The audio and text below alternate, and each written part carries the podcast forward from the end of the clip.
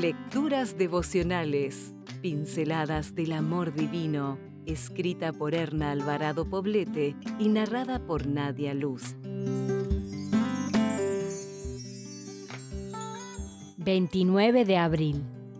Alabanza a la mujer ejemplar. Se reviste de fuerza y dignidad. Mujer ejemplar no es fácil hallarla, vale más que las piedras preciosas. Se reviste de fuerza y dignidad y el día de mañana no le preocupa. Proverbios 31, 10 y 25. Puedo imaginármela caminando a hurtadillas, tratando de pasar desapercibida en medio de la multitud. Y puedo imaginar también a las personas tratando de evitar encontrarse con ella. Iba físicamente débil en extremo, por causa de la hemorragia que padecía desde hacía 12 años y por si eso fuera poco, la acompañaba una sensación de miseria personal. Para aquella mujer, en esa condición, era lógico pensar que vivía en aislamiento y en un profundo abandono. Debemos recordar que en la época de Jesús, durante el periodo menstrual, las mujeres debían estar separadas o a solas, pues quien las tocara sería considerado inmundo ritualmente.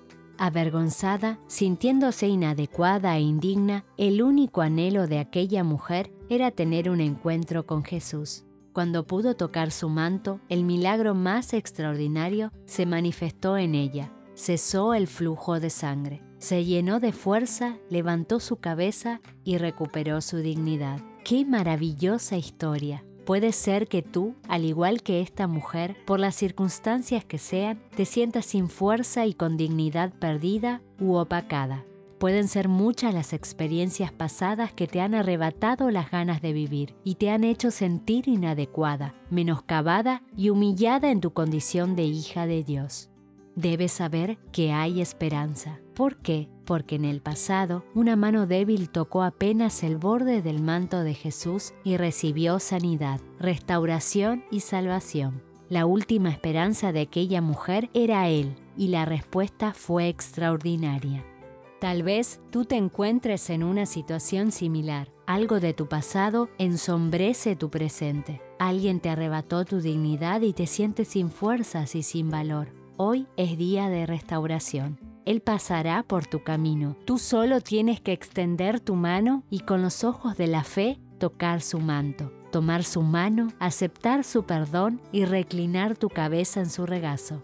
Nada de tu pasado, de tu presente o de tu porvenir te puede apartar del amor de Dios y privarte de ser su hija amada. Querida amiga, sal del escondite de tu indignidad Suelta las cadenas de tu vergüenza y recibe sin preguntas la sanación que Dios promete a todos aquellos que depositan su vida en Él.